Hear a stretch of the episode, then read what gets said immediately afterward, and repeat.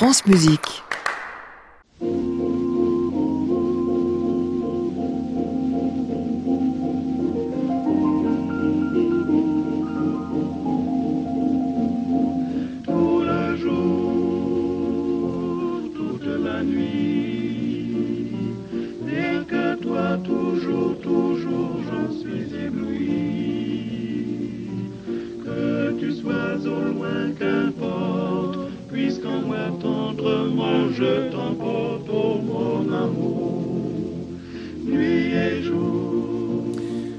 Bonsoir à tous et bienvenue dans le Classic Club, particulièrement ce vendredi, le club des critiques qui vous permettra de tout savoir sur la semaine qui vient de s'écouler, les grands concerts, les beaux disques, ce qu'on a vu en tout cas ou ceux qu'on a choisis. En concert, Agrippine au Théâtre des Champs-Élysées, Orphée au même Théâtre des Champs-Élysées, côté disque, un Ricardo Chailly autour de Rossini, un Christophe Rousset autour de Couperin, et puis on écoutera même Sonia Yoncheva, en passant sans oublier un superbe volume signé Emiliano González Nous sommes ensemble pour tout ça avec trois amis critiques qui m'ont rejoint ce soir. Richard Marté d'Opéra Magazine, Philippe Venturini de Classica des Échos de France Musique et Michel Parotti d'Opéra Magazine lui aussi. Nous sommes ensemble jusqu'à 23h. Bienvenue à tous dans le Club des critiques.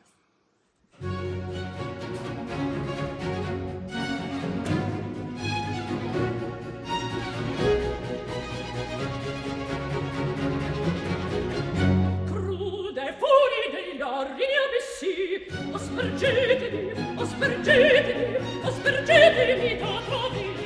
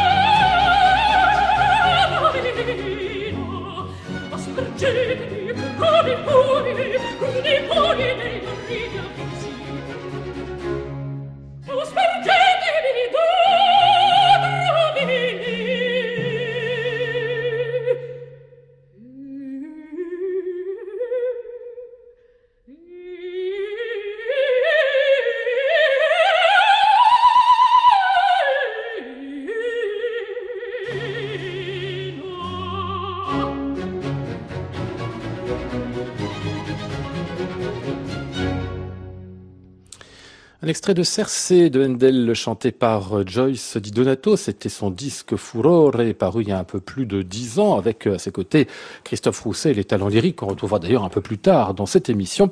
Joyce Di Donato qui était cette semaine à Paris euh, mercredi, théâtre des Champs-Élysées pour Agrippine de Handel.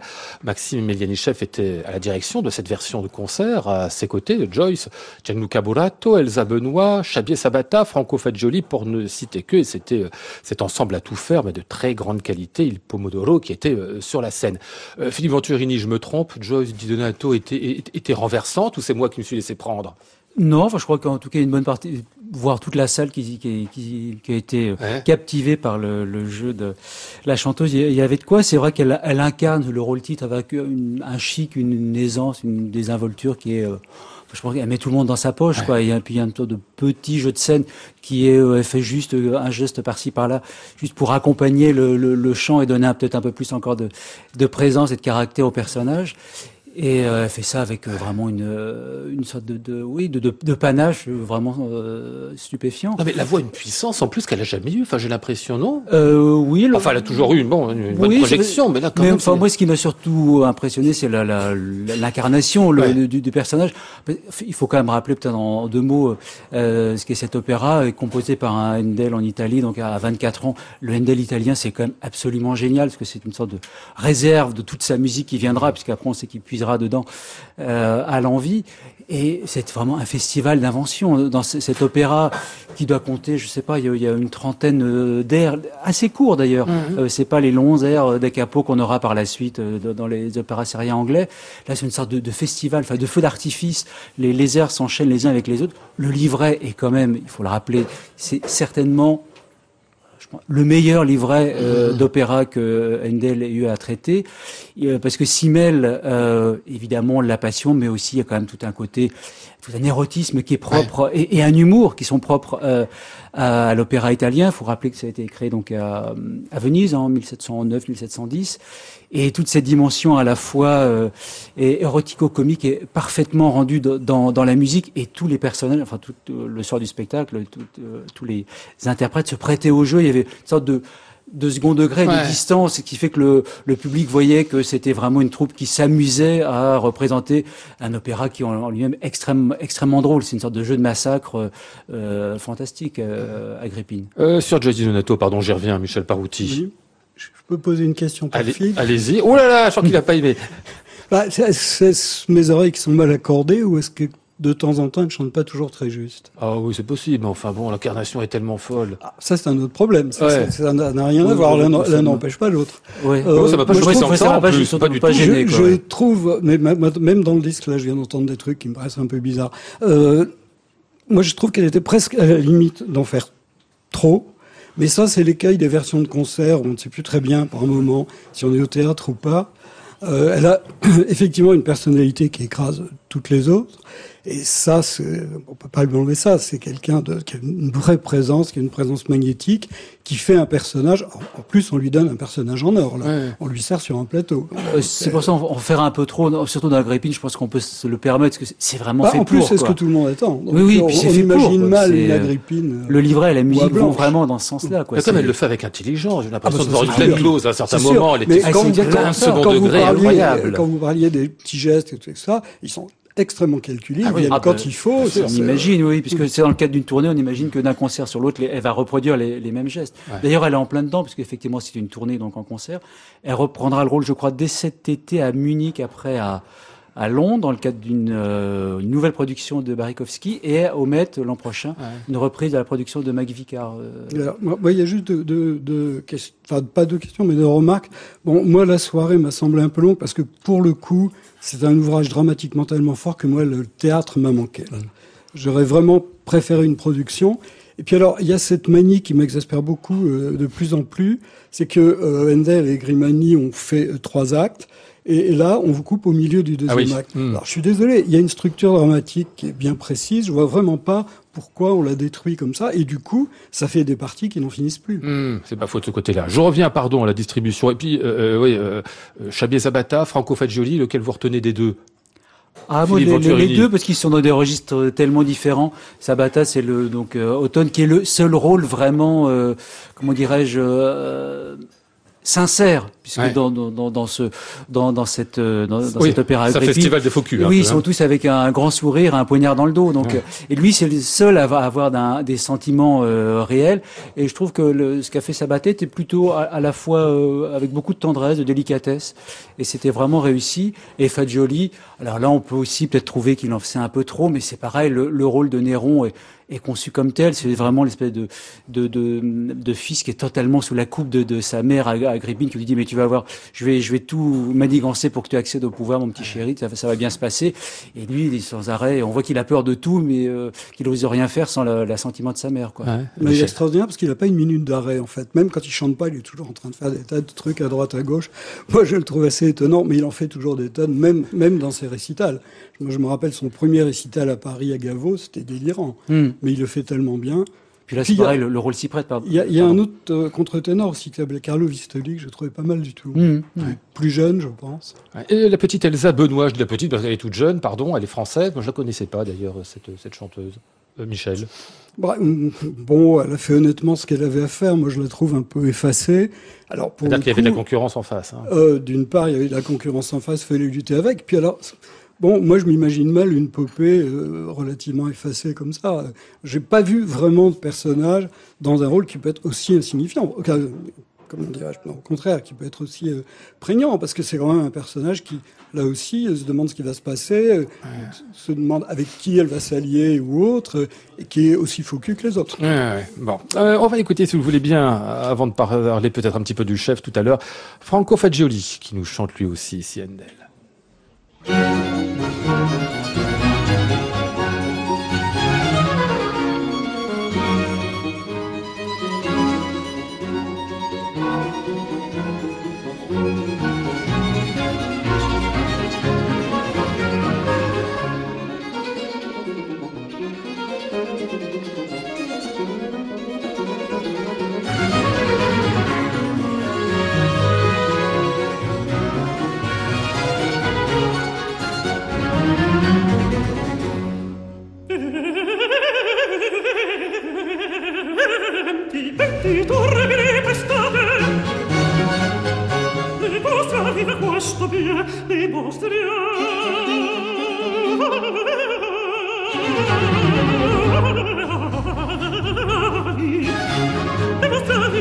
loro pie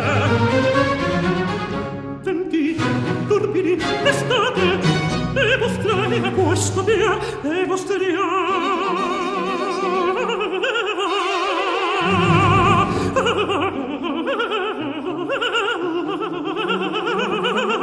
il tempi turpidi estate e vostra questo mia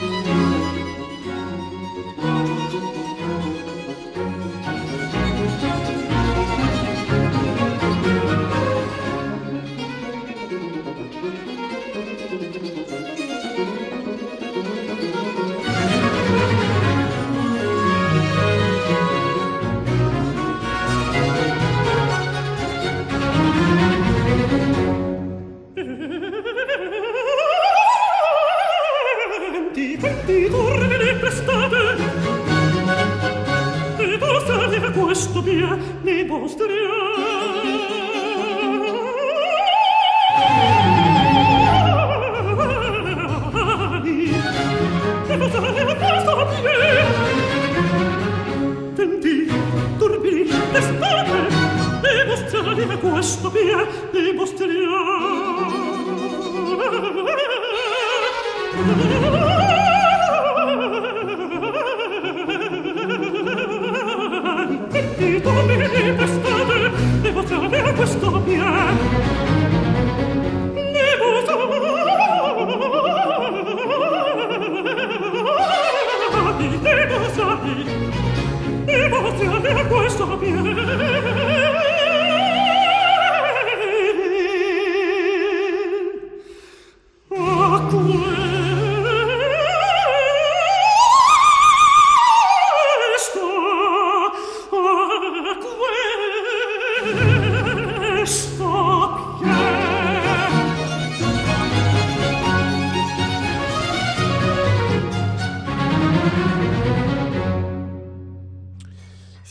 extrait de Rinaldo euh, de Handel, c'était Franco Fagioli qu'on entendait absolument ébouriffant l'autre soir dans le rôle de Néron. À ses côtés, là, il y avait il Pomodoro qui était aussi euh, sur la scène du théâtre des Champs-Élysées pour cette Agrippine en version de concert dont nous parlons ce soir. Ou en comptiez à l'instant, Michel, il y aura un disque. Enfin, il y a déjà un disque, c'est ça? Le disque est fait, oui. Ah, il est fait déjà, d'accord. Pas encore sorti, Et, mais il est euh, fait. L'an prochain, oui. Monsieur Orlensky remplace un des chanteurs. Ah Enfin, oui. Tient un des rôles d'un des chanteurs, je ne sais plus lequel. Enfin, le disque est fait, oui. Ah, d'accord. Euh, un petit mot comme sur Gianluca Burrato qui faisait le rôle de, de Claudio. J'ai trouvé fort bien. Il a juste raté une porte à un moment qui fait qu'il a détonné pendant euh, pendant six mesures. Il était tout à fait déconfit, j'ai l'impression, mais le reste était superbe, hein, Philippe. Oui, oui, euh, parfait dans, dans, dans son rôle. Oui, Oui, c'est une ça, sorte hein. de, de, de, de solennité un petit peu, comment dirais-je, un peu ridicule en même temps, enfin, ce qui est, qui est aussi le, le, le personnage. quoi, mais, un peu euh, dépassé par les événements. Voilà, aussi, dépassé par les euh, événements, c'est exactement. Enfin, pas ouais. vocalement. hein. Ah, non, non, non, tout non, le non, non, personnage. le personnage. ouais, ouais. Et Maxime Melianichev Il s'agite beaucoup. Ouais. C'est parfois un peu, enfin, comment dire, ça parasite un peu l'écoute, mais euh, c'est plutôt assez, euh, assez investi, assez convaincu, euh, très dynamique et euh, Ça, pas, dynamique et convaincu, il l'est. Bah, mais ouais. mais Avec- tant mieux, tant mieux. avec pas mal de nuances, je trouvais notamment dès, dès l'ouverture, hein, il y avait Ouais. quand même euh, beaucoup, beaucoup de nuances dynamiques. C'était euh, Un bel orchestre qui sonne Ouais, ouais, bien. oui, ça bien. Ouais. Ça faisait un petit peu feu d'artifice quand même ce qu'il faisait Ouais. C'est il, est, assez drôle à voir de dos parce qu'il a les cheveux très longs, alors on voit ses cheveux. C'est ça qui bouge dans tous les sens. Ouais, ouais. ouais. Non, mais il y a- il y, a un an, il bougeait beaucoup. Je sais plus dans quel opéra de Handel qu'il faisait. Je crois que c'était son premier. Il bougeait tout autant, mais le résultat était net- nettement inférieur. J'ai l'impression qu'il a, parce qu'il est tout jeune, ce garçon. Hein, il a Oui, oui, c'est vraiment vrai. appris Il a depuis. euh, 31, 32 ans. à peine, c'est ça. Ouais, ouais. Ouais. C'est un beau Handelien en devenir. Enfin, il l'est déjà d'ailleurs. Oui. Bon, très oui. bien. Vous rajoutez quelque chose? C'est Agrippine, on a dit l'essentiel. Hein. Agrippine de Handel, qui était donc disque, donné, voilà. on attend le disque en effet, qui risque d'être magnifique. Et c'était mercredi au Théâtre des Champs-Élysées. Classic Club, Lionel Esparza, France Musique. Eh bien, pas le même soir, mais la veille, euh, Richard Marté, vous étiez, vous, à la Philharmonie de Paris pour entendre l'Orchestre de Chambre de Paris, le chœur de Radio France, Domingo Indoyan à la baguette dans le Stabat Mater de Rossini. Vous y alliez pour tous ceux que j'ai nommés, mais surtout, il y avait Sonia Yoncheva qui était là. Est-ce qu'elle a comblé vos attentes? Tout à fait. Mais Oui. d'abord, je vais vous dire une chose, Lionel. J'y allais d'abord pour le Stabat Mater Oui, de Rossini. quand même, oui, je comprends. C'est un peu rare en c'est, plus. j'ai un peu de mal, il y a 30, 35 ans, quand dans ma folle jeunesse, j'allais voir des chanteurs. Maintenant, quels que soient les chanteurs, si vraiment c'est dans une musique qui ne m'intéresse pas, j'y vais pas. C'est une œuvre que j'adore, qui a été admirablement servie, en grande partie d'ailleurs, avant de parler de Sonia Yoncheva, grâce à Domingo Indoyan, donc le mari de Sonia Yoncheva, qui, dont on, j'ai signalé plusieurs fois le talent sur cette antenne au Festival de Montpellier, dans Sémiramis de Rossini à Nancy, qui est vraiment un chef remarquable, nuancé, stylistiquement sûr, qui a fait un très beau travail avec le- l'orchestre de chambre de Paris que j'ai trouvé en très bonne forme, et avec, je dois dire, un excellent chœur de Radio France. Vraiment, il y avait C'était grand effectif non, euh, non, c'était un effectif plus réduit et c'était, euh, c'était d'ailleurs tout était ce que voulait euh, Domingo Indoyan, c'est-à-dire une lecture légère. Ouais. Donc ça, c'était transparence des textures, c'était assez agréable, c'était pas le Stabat Mater massif, Ouais. quoi.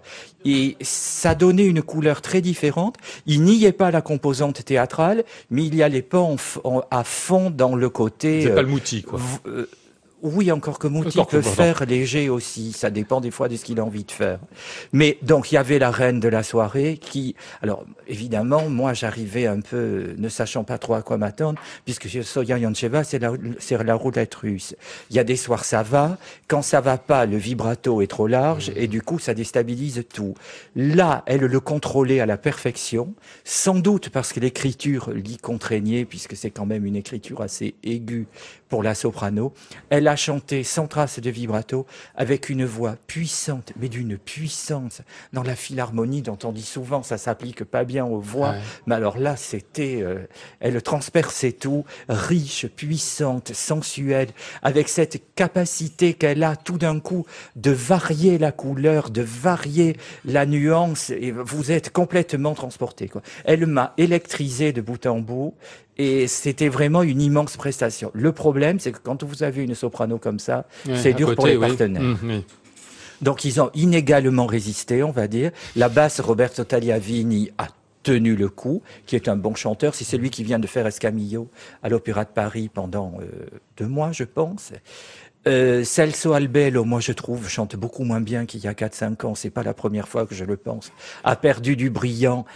A beaucoup moins bien résisté à l'ouragan Yancheva. Mhm. La mezzo, elle, elle a sombré. Ah oui. Chiara Amaru, alors elle, elle, elle, elle a sombré, c'est-à-dire le duo euh, soprano-mezzo, bah, on avait l'impression qu'elle avait deux fois plus de voix, que, que Sonia Yancheva avait deux fois plus de voix que la mezzo, donc du coup c'était extrêmement déséquilibré, et euh, mais c'est un peu le problème, je reste convaincu que quand on prend Sonia Yancheva comme soprano solo du euh, Stabat Mater de Rossini, il faut mettre à côté Juan Diego Flores ou Javier Camarena, vous voyez, il Ouais. faut hisser le niveau, Ah, mais si vous les avez pas tout cela au même moment, ou, vous prenez Joyce, vous de ou vous prenez Joyce Di Donato ou Ouais. Karine Dehé, enfin déjà une voix plus puissante que Chiara Amaro.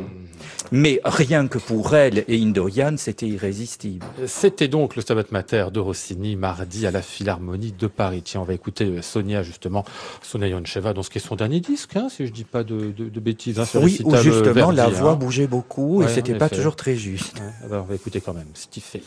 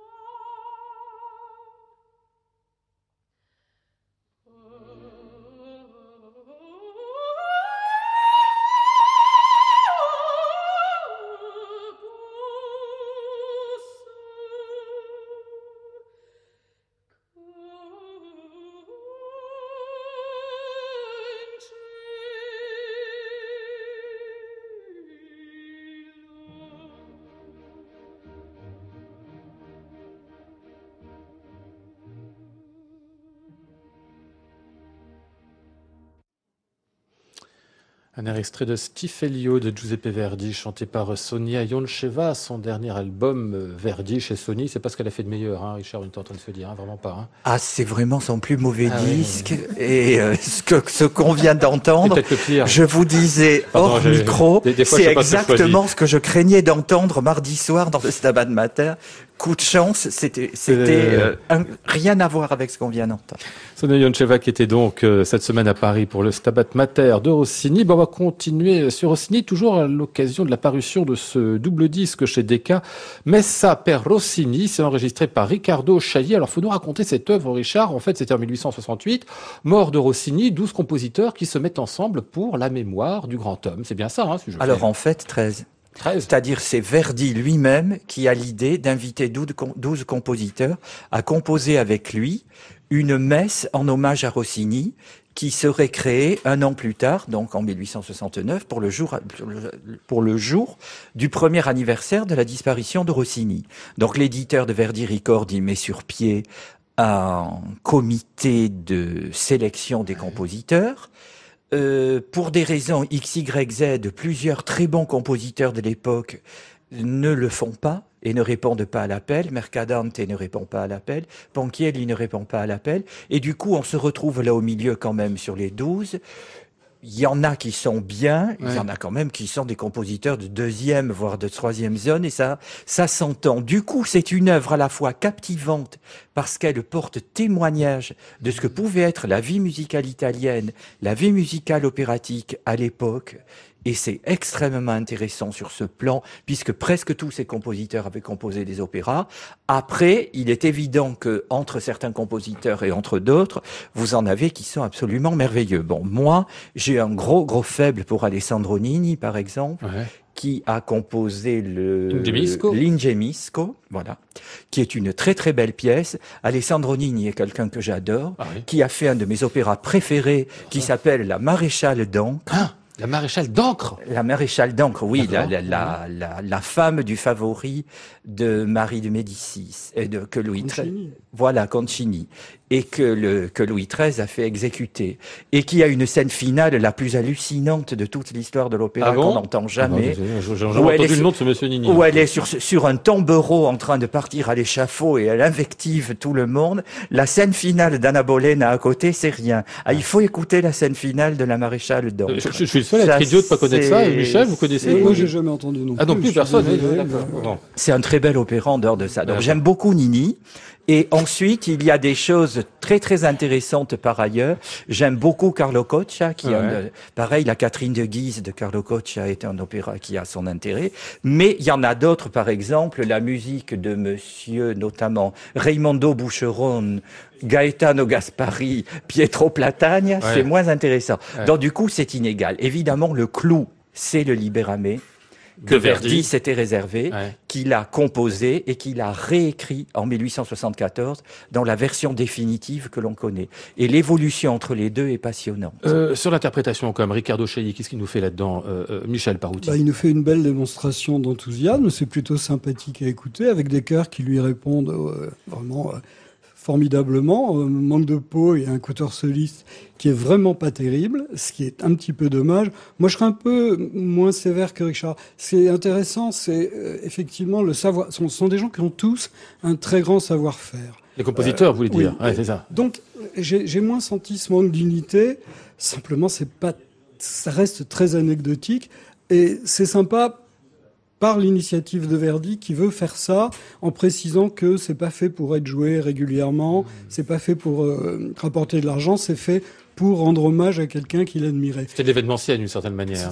Et ça s'est Voilà, jamais créé. Hmm. Ah bon, ça ne s'est jamais créé, Pourquoi parce qu'il y a eu tout un tas d'embrouilles. euh, Ah voilà. Et donc en 1869, ça s'est jamais il a fait. laissé tomber. Verdi commençait à s'occuper d'Aïda, il a laissé tomber, il n'allait pas se battre pour qu'on la joue, et on ne l'a joué qu'en 1988 avec un Ah disque oui. à la clé chez Hanser Classic. Avec Helmut Rilling. dirigé par Edmund Rilling, Ah, avec une Gabrielle, oui. avec une soprano électrisante, Gabriela Venashkova, beaucoup mieux que Maria Rosé-Siri dans cette ça, c'est pas disque. difficile. Mais les autres solistes du disque Chailly sont beaucoup mieux que ceux du disque Rilling. Ah ouais. Bon, euh, rajoute encore quelque chose, peut-être, Richard? Non. C'est un peu- oui, Ah, un un une œuvre de vieux, je veux dire. C'est un peu l'ancienne école italienne. Les, les gens de ce qu'on appelait la scapigliatura, là, ils n'avaient pas, n'avaient pas de très bon rapport avec Verdi et aucun d'entre eux n'a participé à ça.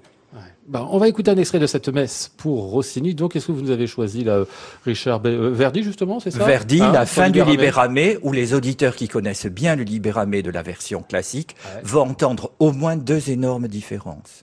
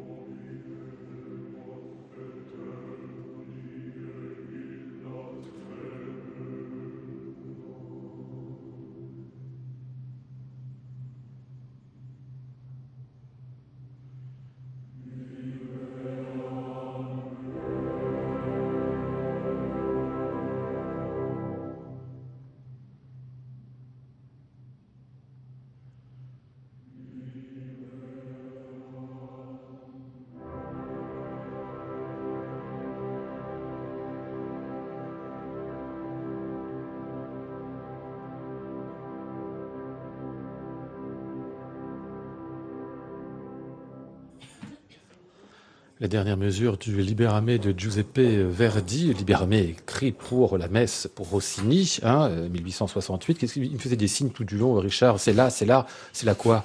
Non, il y a, y des micro-différences, enfin, mais, il y en a Ouais. deux grandes. Il y a notamment l'absence du contruc de la soprano, qui, vous le savez, sur Libéramé, Je où le elle passe au-dessus du cœur. C'est en général un des grands moments qu'attend le public. Ouais. Et là, évidemment, il n'y est pas, puisque la note maximale est un si bémol.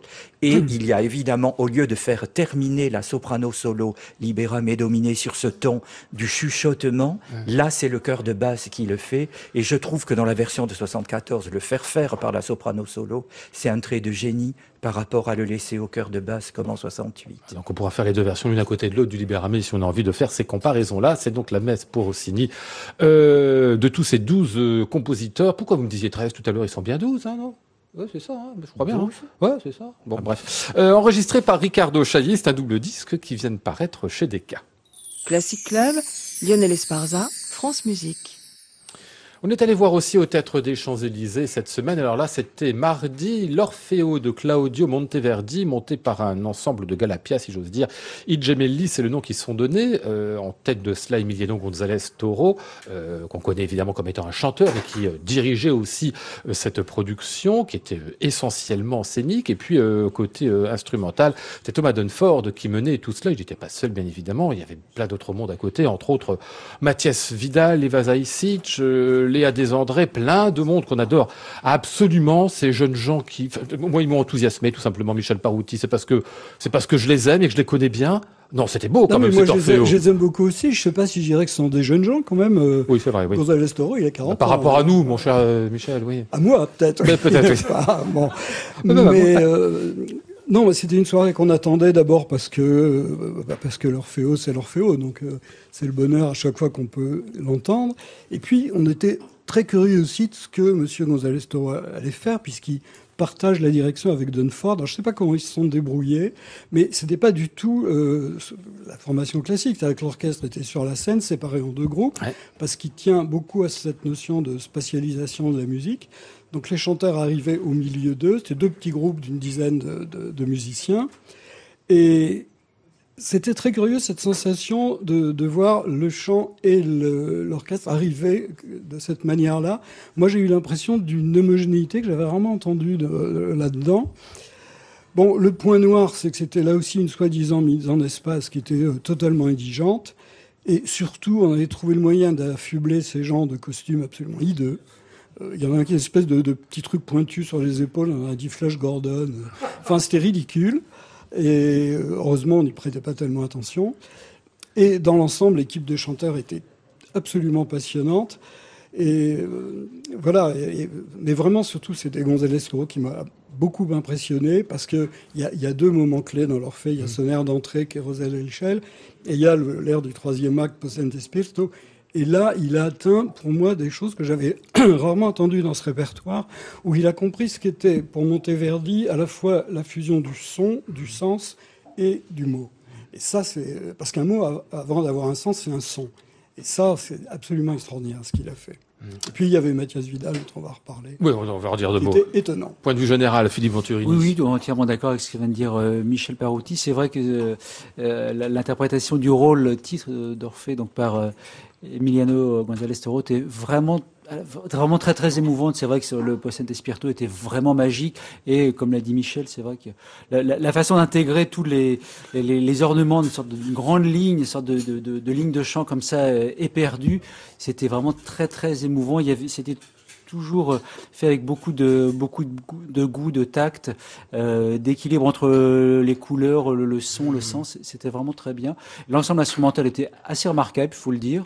Euh, petit effectif, hein, deux, deux violons, quelques sac-bouts, deux cornets. Euh, il y avait Jean Rondeau qui, qui se Oui. qui touchait le, et le, le clavecin et l'orgue. Il y avait un deuxième deuxième clavecin. Et puis deux deux luttes théorbes, Thomas Dunford et une, deuxième, un deuxième euh, musicien. C'était petit effectif, mais vraiment très bien. Et c'est vrai qu'il y avait euh, une grande homogénéité entre le plateau et, le, euh, et les musiciens dans la mesure où ils étaient tous Ah oui. vraiment très proches les uns des autres. Mmh. Alors, direction de, par Emiliano González Toro, je sais pas ce que ça veut dire, parce qu'il est, lui, Il chantait, dirigeait pas, donc il personne dirigeait dirigeait, pas, en fait, Personne hein, dirigeait, ouais, donc on- pour ça, on, c'est c'est peut-être ce qui a fait la force du, je dirais pas du spectacle, parce que je partage entièrement les, les réserves de Michel sur le, ce qu'on a voir, notamment les costumes qui étaient effectivement atroces, mais euh, le, le- le sorte de- enfin, l'énergie qui venait à la fois euh, conjointement et du plateau vocal et, et des Ouais. instrumentistes. Comme ça, c'est un seul collectif, Voilà, en fait, c'était grande pas une sorte de troupe. chef d'orchestre qui donnait Ouais. l'impulsion et puis derrière les, les, les, les chanteurs qui suivaient ou qui, enfin, qui étaient avec l'orchestre. Il y avait vraiment euh, tout le monde partait ensemble, c'était parfaitement au point alors que alors que personne ne dirigeait quoi. C'est ce qui était assez bluffant comme dans ce dans cette euh, soirée. Retenez chacun un ou deux noms dans la distribution vocale. Michel, si je comprends bien, vous commencez par euh, Mathias Vidal. Ben oui, parce que le, le pastole, c'est quand même un rôle relativement petit, et il en fait quelque chose de complètement ébouriffant. D'abord, il tient pas en place. Il est, il est- C'est un type totalement étonnant, Vidal. Mais c'est comme González Toro. Ce sont des gens qui, quelquefois, sont là où on ne les attend pas. Ouais. Vidal est tout à fait capable de chanter des opérettes. Il en a même enregistré récemment. González Toro, moi, je l'ai quand même entendu dans La Princesse de Trébizonde de Fenbach. C'est pas vraiment euh, la même musique que Monteverdi. Donc, ce sont des gens très surprenants, euh, qui ont une carrière assez originale. Et je trouve ça vraiment formidable. Et euh, du coup, il y avait, il y a deux bergers, deux pasteurs. Et Vidal entraînait l'autre avec Ouais. lui, et c'était vraiment très bien. Moi, j'ai une ou deux réserves à faire. Euh, D'abord sur euh, Madame Mathilde Etienne qui a fait la mise en espace et qui chantait Proserpine. C'était pas une Proserpine vraiment sexy, je l'ai même trouvé horriblement fade. Donc du coup le duo avec Pluton c'était pas terrible. Euh, bon, je suis désolé, je vais vous décevoir Lionel, mais Voilà. j'ai un petit problème avec Madame Léa Descendré qui est Comment absolument charmante. Ah bah elle est plus que ça. mais- J'ai, bah moi j'ai. Ah, mais l'im- vous avez le droit de le dire. bah, enfin bon. oui, bah, j'espère. Et, et moi, j'ai l'impression que sa voix ne se projette pas complètement pour l'instant. J'ai que- l'impression que quelque chose de, de retenu encore.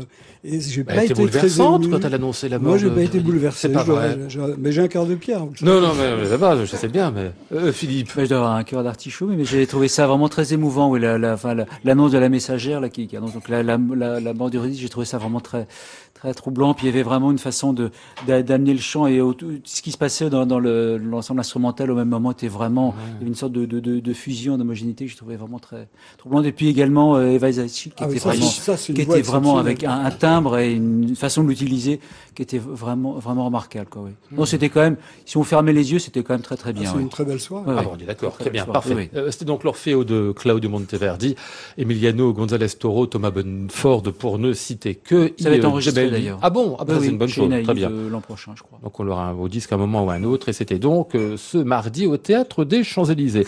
Tiens, on va poursuivre avec un petit disque, enfin non, un très grand disque en fait, c'est euh, Emiliano González Toro qui nous l'a donné, il est venu d'ailleurs nous en parler dans l'émission euh, il y a une dizaine de jours, il est consacré à une certaine Cozzolani, mais c'est pas je crois ce qu'on va entendre ici, ce qu'on entend ici, c'est une autre compositrice euh, de ce temps-là, Caterina Sandra.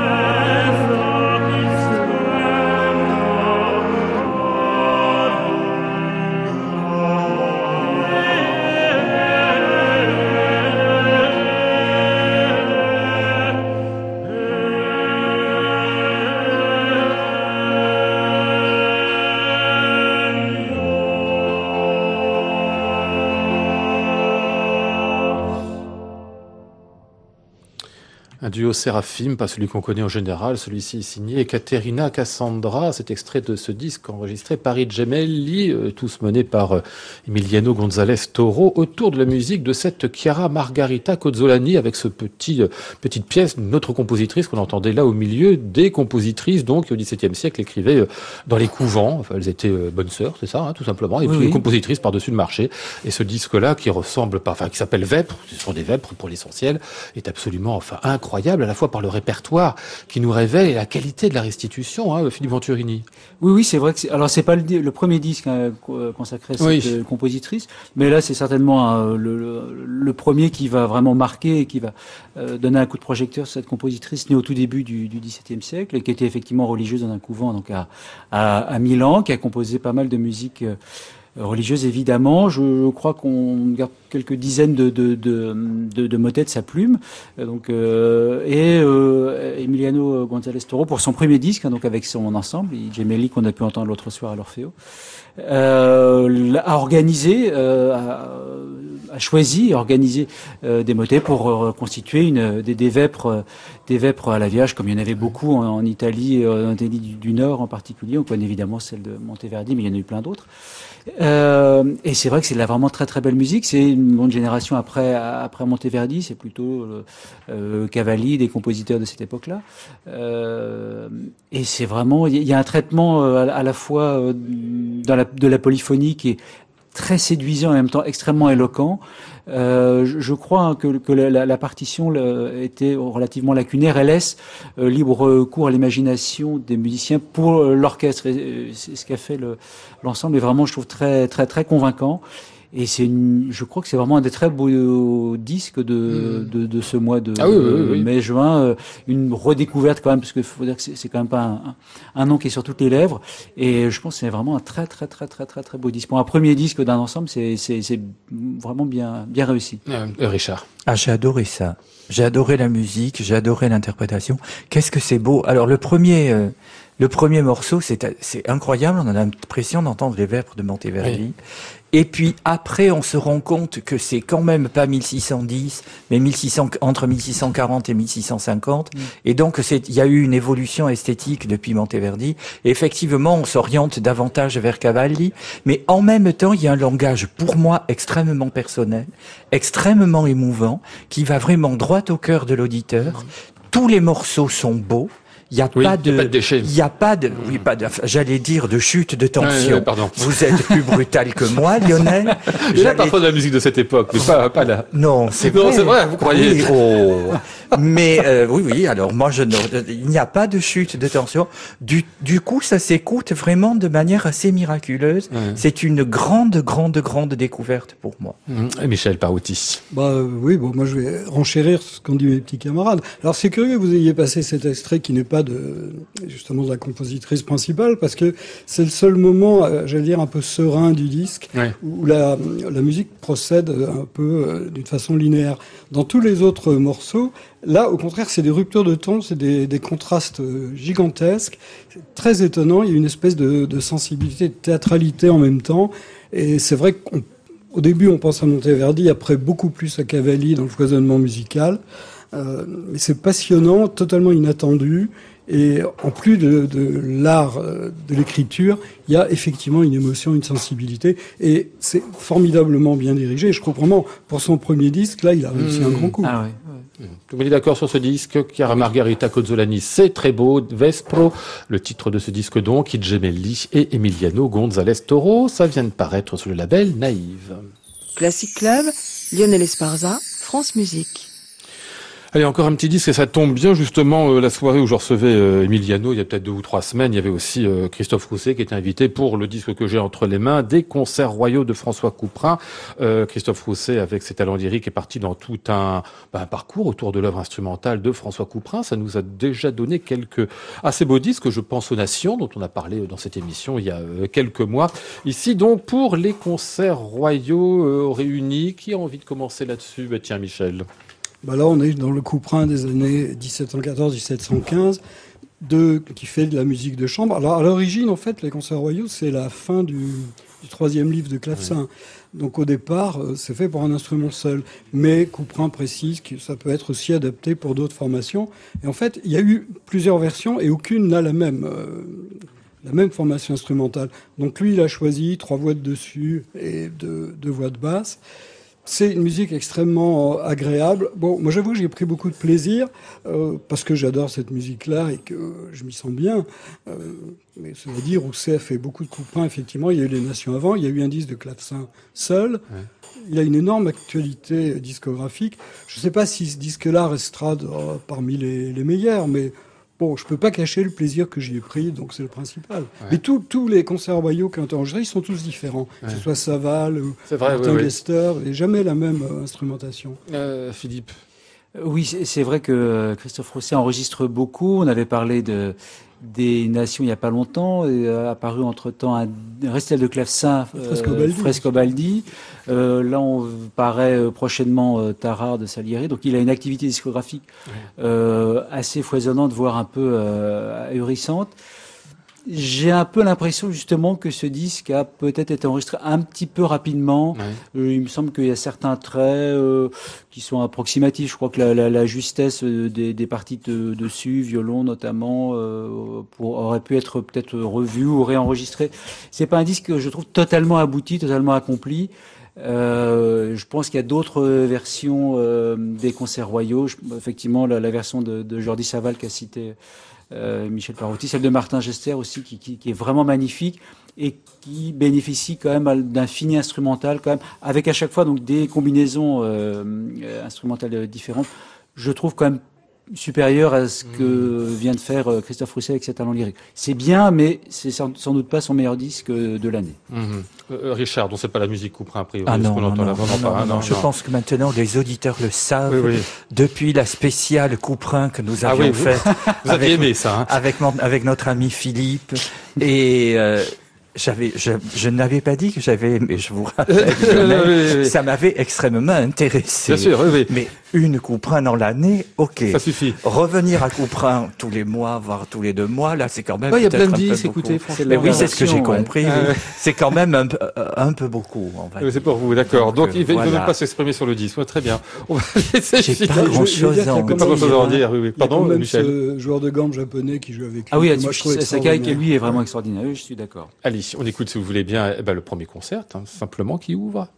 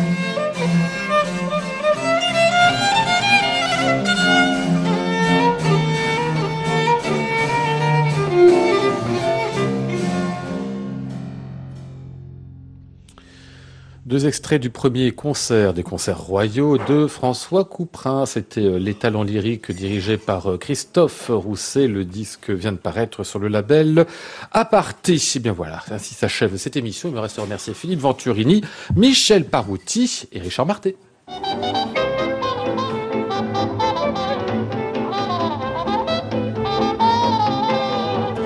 Nous étions ce soir avec euh, Flora Sternadel, Maud Nourri, Antoine Courtin, Marc Garvenès et Stéphane Foulon. Voici le ciel peuplé de ces moutons blancs. Voici la mer troublée, spectacle troublant. Je vous retrouve lundi pour une nouvelle semaine de Classic Club en direct et en public depuis l'hôtel Bedford à Paris. La ville qui me dit bonsoir et moi sur le quai de la gare, je dis de mon mieux des mots d'adieu. À réécouter sur francemusique.fr.